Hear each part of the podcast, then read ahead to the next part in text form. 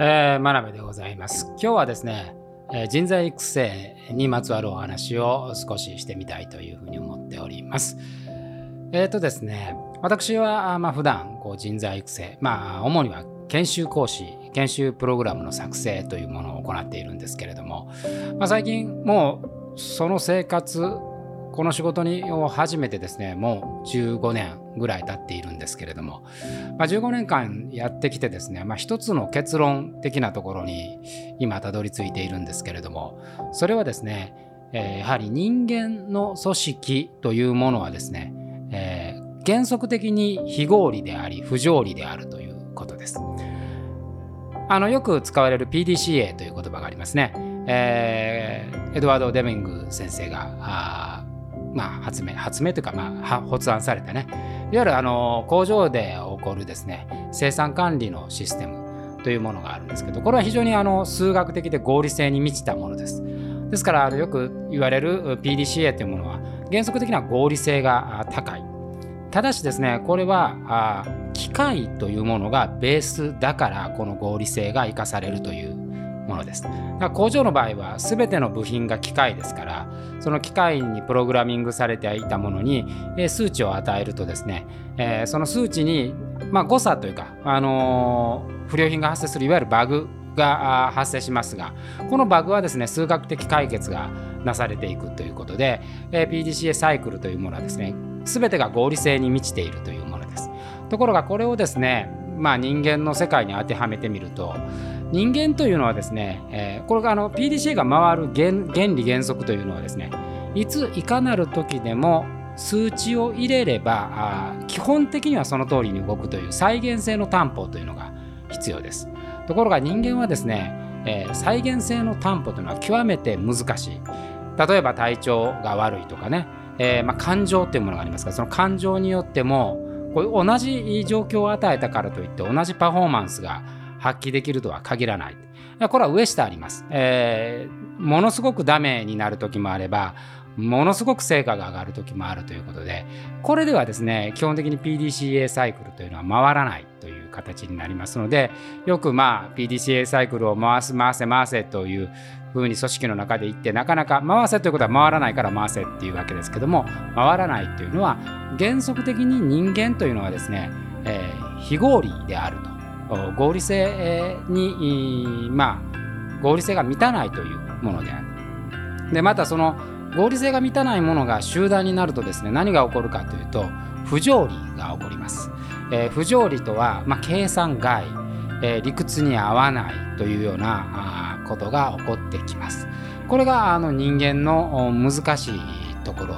です。で、えー、組織をこう研修とかねあのまあ経営者の方とお話をするとやっぱ経営をする人たちというのはですね基本的にマネージメントしたがるわけですよ。いわゆる機械のように再現性が高くあって、えー、常に計算通りに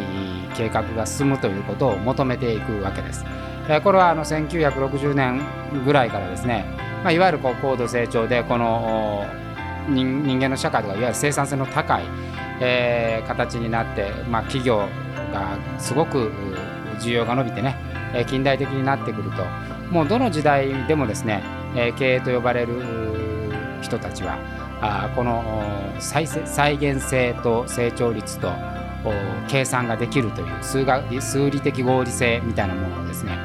極めて重要視するわけですけども、まあ、結果としてはですねこれはやっぱりこうあの無理であるということをえー、私はですねまずそれを前提にすると。人は計算通りには動かないし、えー、非合理であるし、えー、それが集まると不条理な出来事が起こってくる例えば人間一人とってもですねある部分は非常に合理的ですけれどもある部分は非常に感情的ということがあります。どんなに優れた経営者どんなに優れたリーダーでもですね全てが機械のように合理的かと言われるとですねそういうことはなくてやっぱりある部分は非常に感情的で、えー、まあ変質的で、えー、変性に満ちたあものであると。これは人間、まあ、これがなくなるとですね逆に言うと人ではないということになります。コンピューターになってしまうということでございますね。で、えー、よく私は思うんですけども合理性に満ちた仮に合理性に満ちたすべてが、まあ、数学的に結論がつく世の中だったらどうであろうと、えー、そうするとですねおそらく産業というものは生まれない、えー、しえ人がこう人として、えまあ、いわゆる幸せっていうのもそれもまずは感情ですからね、え人はやっぱり幸せを求めるからそこに成長度を求めてそこに産業が生まれてそこにいろんなニーズが生まれるわけですけどももともとそのニーズというものはですね、えー、ある意味不条理で非合理的なものなわけですよ。でそこへ向かっているわけですから当然不条理とか非合理的なものをですね排除するっていうことはあ基本的にはできないというふうに、え、私は思っております。なので、え、最近ですねあの私がものすごく追求しているのはですねこの不条理で非論理的であるからこそその中にその不条理や非論理的で、え、まあ、コントロールができないものをなる限りコントロールしようとなる限りできうる限りその不条理なものをですね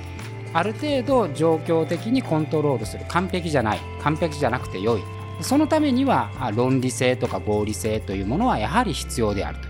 こういう考え方です、えー、非論理的なものがダメ。合理的じゃないものがダメということではなくて非論理的不条理非合理的であるからこそ論理性や合理性を学ぶべきだというようなあ考え方をしております。でその視点で見ればですね、えー、当然 PDCA みたいなものもですねあの非常にあの使えるものになります。これを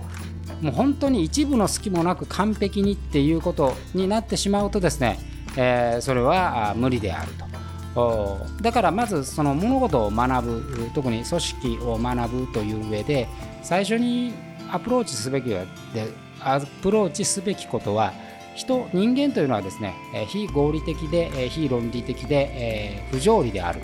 というこのベースというものをですね理解するというところからスタートしたいと思っております。でこれを学ぶという意味ではですね非合理で非論理的で不条理というもののこれこれだけ聞くと非常になんか悪いことなんですけどもそういうものはですねえー、ある側面ではですね非常にこう計算外の感動や感情を揺さぶるつまり非合理とか非論理的っていうのは感情というふうに捉えてもいいかなと思うんですけどその感情を揺さぶったり、えー、感動を与えたりっていうのは合理や論理ではできないわけですからこれがあある意味芸術と呼ばれるものであると思います。だからあの経営者の人がある一定を過ぎるとですね非常にこう芸術を愛するようになったり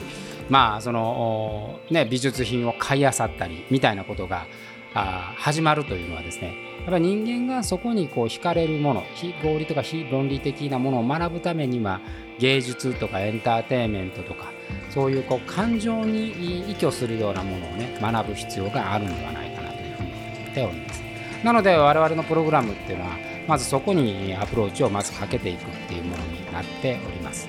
えー、これは私がねやっぱりエンターテインメントもやってますし、えー、片側こういう人材育成という仕事もやってますのでやっぱこの2つの側面というものは非常にこう密接に関係があると。こうまあエデューテイメントみたいな言い方しますけどもまさにあの学ぶっていうことはですね、えー、その人間の感情というものといかにこう結びつくかということを考えていくこういう必要があるんではないかなというふうに思います。えー、今これをね、えー、録音しているこの今2021年はですね、えー、コロナ禍でございまして、えー、昨年はね2020年はそのまあエンターテインメントに関して、えー、いろいろな意見がありました。まあ極論であればエンターテインメントなんかこんな大変な時だからいらないよとか、えー、無駄なものだとかっていう議論をする人たちもいたようですけどもあの基本的にですね、えー、そういうことをそういうこと自体がありえないということです。人間が組織を持って、人が人として、社会で集団で生きていくためにですねあやっぱ感情を揺さぶるようなものがないとですねこの不条理というものがさらに大きく広がっていくというふうに私は思っております。なので、えー、これね、あのこれから我々のこう、私は今日テレ HR というところで活動してるんですけども、日テレ HR としてはですね、えー、そういう感情というものもしっかり捉えながら、だけどもそれをいかにコントロールするかっていう意味で、えー、不条理、非合理、非論理的な中の中だからこその合理性、論理性というものをね、考えていきたいというふうに思います。ちょっとなんか、あの、ある意味哲学っぽい話になりましたけども、えー、最近私、最近というか、あここ数年私が考えていることの一つの結論、このコロナ禍の中にね、結論が出てきたかなということでございますので、今日はちょっとそんなお話をさせていただきました。えー、それではね、またこういう形で人材育成についてお話をしたいと思います。それではまた次回お話できればと思います。さようなら。